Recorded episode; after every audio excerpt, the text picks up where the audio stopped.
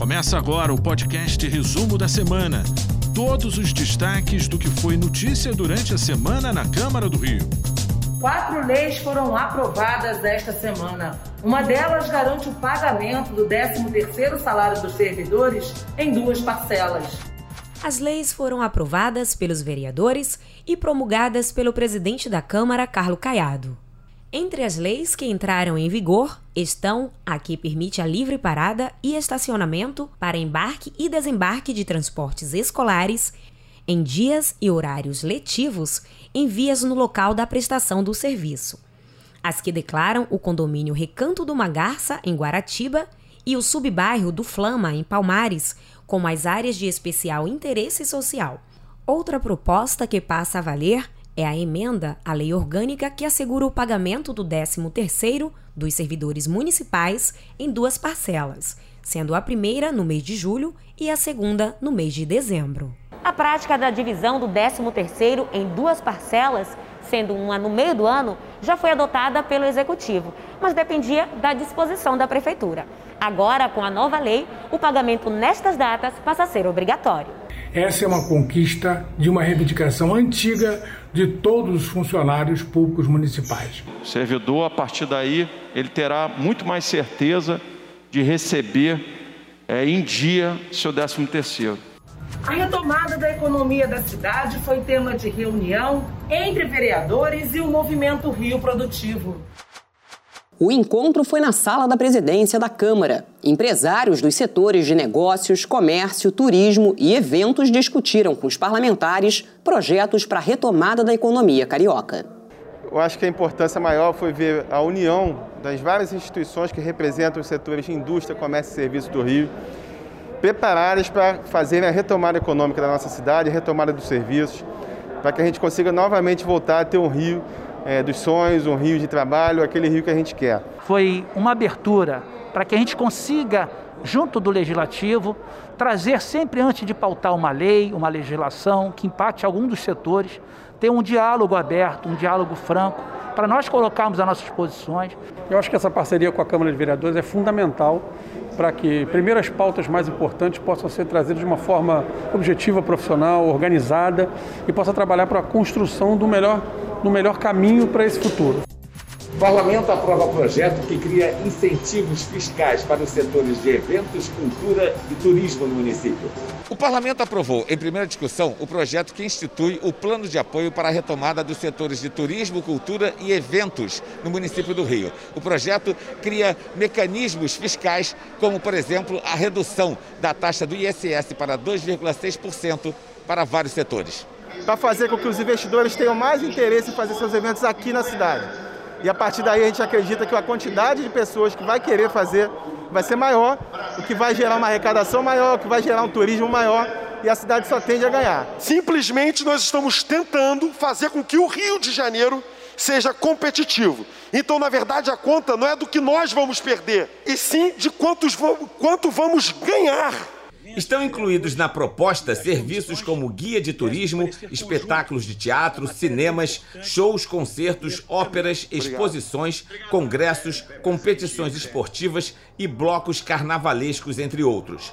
O texto também prevê uma redução de 40% do IPTU nos espaços como salão de festas, convenções, casas de espetáculos, ginásios e cinemas. O que eu quero ponderar é que não é possível que no meio de uma crise econômica, que no meio de uma crise social, sanitária tão aguda como essa que nós vivemos, nós não façamos uma reflexão também sobre o médio e o pequeno empresário, o pequeno produtor, e é isso que eu quero reforçar aqui. O pequeno é muito importante, mas seria muita hipocrisia de nossa parte também se ignorássemos os grandes, que atraem investimentos não só da cidade, que tem a capacidade, o capital de atrair investimento de outros estados e muitas vezes de outros países. Quero deixar aqui bem claro que não se trata de pequeno, de médio, de grandes empresários. Estamos falando de profissionais que trabalham desde um porteiro a um caixa, passando por seguranças, pelos artistas, pelos empresários, pelos profissionais. Também foi aprovado o projeto que torna obrigatório o cardápio infantil em bares, restaurantes e similares aqui no município do Rio. Quando nós falamos num, num cardápio infantil, eu acho que é também pensando numa alimentação mais saudável a ser oferecida às nossas crianças. Ele diz que todos os restaurantes, bares e similares na cidade precisam, ficam obrigados a oferecer um cardápio infantil e às vezes não é a proposta daquele bar. A Comissão de Transportes realizou audiência pública sobre bilhetagem eletrônica. A Prefeitura pretende lançar edital buscando empresas interessadas em gerir esse sistema. A falta de transparência e controle sobre a bilhetagem eletrônica foram os principais assuntos discutidos, além do processo licitatório para administrar o novo sistema. O uso de tecnologias mais avançadas vai possibilitar à Prefeitura ter maior controle sobre os dados. A gente acha que vai ser um grande marco para o transporte na cidade, é, o fim da caixa preta, a gente ter transparência no sistema, é, iniciar uma nova era onde a gente consiga garantir um serviço de qualidade. O edital de licitação para empresas interessadas em gerir o novo sistema de bilhetagem digital está previsto para ser publicado no dia 3 de setembro. A concessão vai ter duração de 10 anos e valor mínimo de 60 milhões de reais. É um novo sistema né, de bilhetagem de acesso ao transporte do Rio de Janeiro, que fundamentalmente vai trazer transparência né, ao número de passageiros, a valores, desmistificando essa questão da caixa preta, que é o transporte da cidade. Ah, é um avanço, né? Segundo a apresentação feita pela Prefeitura, o novo sistema digital foi pensado para oferecer uma melhor experiência para o usuário. Ele prevê múltiplos canais de atendimento, a aceitação de todos os cartões em qualquer outro modal, controle via aplicativo, disponibilidade de vários meios de pagamento, como PIX e cartões de banco, facilidade de recarga, troca de cartões e recuperação de crédito. Além disso, a integração com o Bike Rio, Taxi Rio, entre outros. Com o novo sistema, a prefeitura espera melhorar a qualidade do transporte público da cidade. Eu estou muito esperançoso porque é a primeira vez que a Secretaria Municipal de Transporte chama para si essa responsabilidade e, de fato, começa a regular o sistema de transporte no município da cidade do Rio de Janeiro. Comissão de Educação realiza audiência pública sobre matriz curricular na rede de ensino público. Nesse momento em que a gente precisa resgatar, sim, né, o interesse, a, a, valorização de cada estudante nas nossas escolas, a gente precisa também priorizar a qualidade, a qualidade dos nossos conteúdos, a qualidade do trabalho na escola quanto mais a gente permitisse que a escola tivesse liberdade para definir o que, que era mais importante para ela, incluir nas eletivas, seria positivo para o nosso aluno, né? Então, porque cada escola teve uma realidade muito diferente. As mudanças curriculares devem sempre vir acompanhadas de algum tipo de debate público com as comunidades escolares, com a sociedade civil. Ela é e precisa ser decisão do conjunto da sociedade e não do gestor que está naquele momento à frente da Secretaria Municipal de Educação. A ocupação do solo foi tema de uma audiência pública na Câmara Municipal. Os parlamentares pediram explicações sobre a iniciativa da Prefeitura de vender imóveis ociosos, o que pode gerar até 440 milhões de reais aos cofres públicos. Durante a audiência pública da Comissão de Assuntos Urbanos da Casa Legislativa, o secretário de Planejamento Urbano Washington Fajardo, técnicos da Secretaria de Fazenda e parlamentares debateram sobre o projeto de lei de autoria do Poder Executivo que estabelece novos critérios, normas de uso e de ocupação do solo. A municipalidade ela possui muitos imóveis, especialmente nas áreas de expansão urbana, como a Barra da Tijuca, Recreio, Vargens, é, na Zona Oeste, onde a legislação é, obriga uma doação de equipamento. Então é muito comum que se o, o empreendedor privado ele compra um terreno e doa à municipalidade. Entretanto, a municipalidade não necessariamente consegue ou, uh, colocar um equipamento, especialmente o equipamento de escola. Então isso faz com que esses terrenos fiquem ociosos. Eu estive no IRPH, nosso Instituto do Patrimônio Histórico, e fui apresentada diversas dezenas de imóveis que passaram por trabalhos muito positivos de reconversão, de uso desses imóveis que são tombados, que são preservados e hoje possuem uma destinação privada. Com a iniciativa, a Prefeitura do Rio tenta buscar soluções no mercado imobiliário que, segundo cálculos do governo, podem render cerca de 440 milhões de reais. Ao todo, são 45 imóveis entre prédios e terrenos públicos localizados em áreas nobres, dos quais o município tenta se desfazer. Desses 28 já tem autorização da Câmara para venda. Outros 17 ainda precisam ser liberados pelo Legislativo. É um terreno muito, muito grande, né? Coração de metro quadrado muito caro da cidade do Rio de Janeiro. Nós estamos falando de Leblon, Leblon Gávea, é, e que a prefeitura pudesse usar esse terreno para ampliação dos processos culturais e do processo educacional. Segundo a presidente da Comissão de Assuntos Urbanos, vereadora Taina de Paula, o tema ainda precisa ser amplamente debatido na Câmara. Nós estamos em revisão do plano diretor e isso também é importante de nós acompanharmos. E, claro, os bens é, com interesse cultural. Nós temos a Casa Afonso Arinos no meio desse pacote, nós temos uma biblioteca uh, Vinícius de Moraes também com interesse cultural grande ali naquele entorno, naquela região. As fortes chuvas que costumam castigar a cidade é tema de uma comissão na Câmara Municipal. Veja agora como foi a primeira reunião de trabalho. A reunião contou com a participação de parlamentares online e do vereador Pedro Duarte de forma presencial. A comissão foi criada com a finalidade de acompanhar a evolução das ações que tenham por objetivo minimizar os efeitos das fortes chuvas. Eu acho que uma primeira atividade da nossa comissão talvez seja chamar né, a galera que pensou esse negócio do sistema de defesa e fazer uma audiência ou uma reunião pública.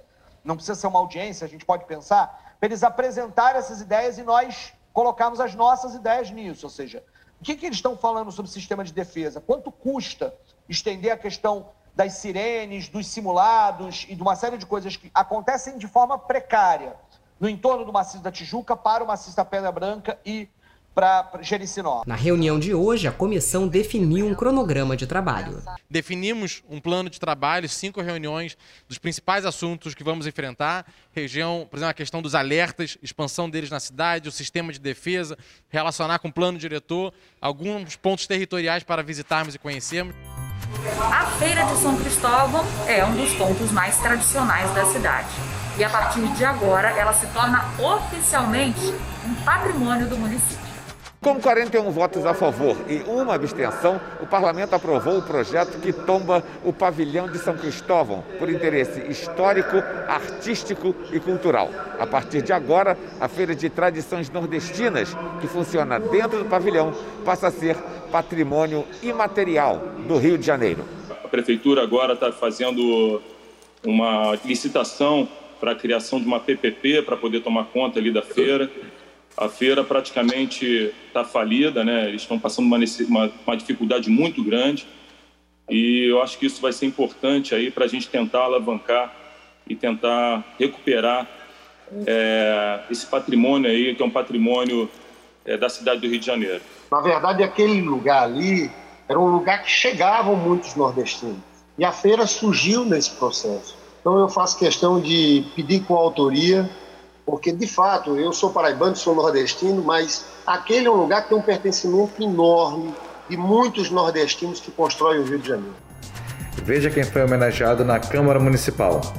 O vereador Rafael Aluísio Freitas entregou a moção pós-mortem a Oswaldo Batista Fada. Mais conhecido como Mestre Fada, o homenageado foi um dos grandes mestres do jiu-jitsu brasileiro. Ele morreu no dia 1 de abril de 2005, aos 84 anos. Acho que a importância dessa homenagem de hoje ao meu avô, né, é gratificante demais pela história que ele fez dentro do jiu-jitsu, né, no subúrbio de Bento Ribeiro, né, receber tantos mestres presentes hoje aqui, familiares, todo mundo deixou suas famílias em casa para está prestigiando esse evento maravilhoso, né? A gente está homenageando aqui o mestre Fada, que foi um dos grandes ícones do jiu-jitsu aqui na cidade do Rio, especialmente na Zona Norte. Inspirou muita gente, e é uma arte que a gente está sempre incentivando e a gente, a gente precisa reconhecer e eternizar nos momentos essas pessoas que foram tão importantes para o esporte aqui no Rio de Janeiro. Por iniciativa do presidente da Câmara, o vereador Carlos Caiado, a casa realizou solenidade com o tema Dia Internacional da Juventude, comemorado no dia 12 de agosto. É fundamental essa discussão de políticas públicas, porque o jovem, a juventude, é o, é o presente e o futuro né, do nosso estado, da nossa cidade e do nosso país. A Câmara criou uma frente parlamentar com o objetivo de preservar o corredor cultural do centro da cidade. O aposentado Levi Medeiros levou os familiares mineiros que visitam o Rio para conhecer o centro histórico da cidade. Acho uma região muito bonita, eu gosto de ver os sobrados, gosto de ver as igrejas, os pontos turísticos, então eu estou recebendo visita em casa e trouxe para conhecer esse lado do Rio para fugir daqueles esquema de turismo de Copacabana, de praia. Tô achando linda, que como assim, como que tá mantendo ainda, né, depois de tantos anos, mantendo o aspecto bem tradicional daquela época do Brasil colonial, né, de quando foi descoberto. Tem muita história para conhecer aqui, né? O Rio é a única cidade do hemisfério sul que foi capital de um império no século XIX e convive até hoje com o legado histórico e cultural daquela época. Quando você pega deste ponto, você caminha para a Baía de Guanabara em sentido à Orla, foi para este lugar que foram é, depositadas as regiões mais ricas, mais abastadas da cidade. E nos planos urbanos, se você pega deste ponto, no sentido mais para dentro da Baía de Guanabara e para o interior da cidade, foi onde administrativamente foi sendo escolhido para ficar toda a área de massa de trabalho. A Câmara Municipal criou uma frente parlamentar em defesa do corredor cultural. O objetivo da iniciativa é promover estudos, debates e reuniões sobre o tema. O corredor cultural é o primeiro projeto de preservação do centro da cidade que abrange as áreas da Lapa, Cinelândia, os Largos da Carioca e de São Francisco e a Saara. Com a pandemia, expôs uma fragilidade desses polos. Na verdade, eles perderam o comércio e muitos outros problemas de ordenamento público, fachadas, questão tributária precisa ser discutido. Os polos culturais fazem parte da história da cidade do Rio de Janeiro. O projeto do Corredor Cultural surgiu na década de 70 para preservar a região da Saara. O local passava por obras que tinham como objetivo resgatar o ambiente de outros tempos. Mas o projeto de preservação se expandiu para outras áreas da cidade. O Passo é parte dessa nossa representação cultural, o Arco do Teles é parte dessa nossa representação cultural, a Gamboa também. Por exemplo, ninguém vai visitar Paris para ver prédio alto, a gente vai visitar Paris para ver a Bastilha, Torre Eiffel, vai, vai, né, é, Notre Dame, vai visitar Paris para ver o que a história daquele lugar tem. É, e eu acho que isso é um ponto que o Rio tem que trazer para si. Essas foram as notícias do resumo da semana. Até a próxima. Você ouviu o podcast Resumo da Semana.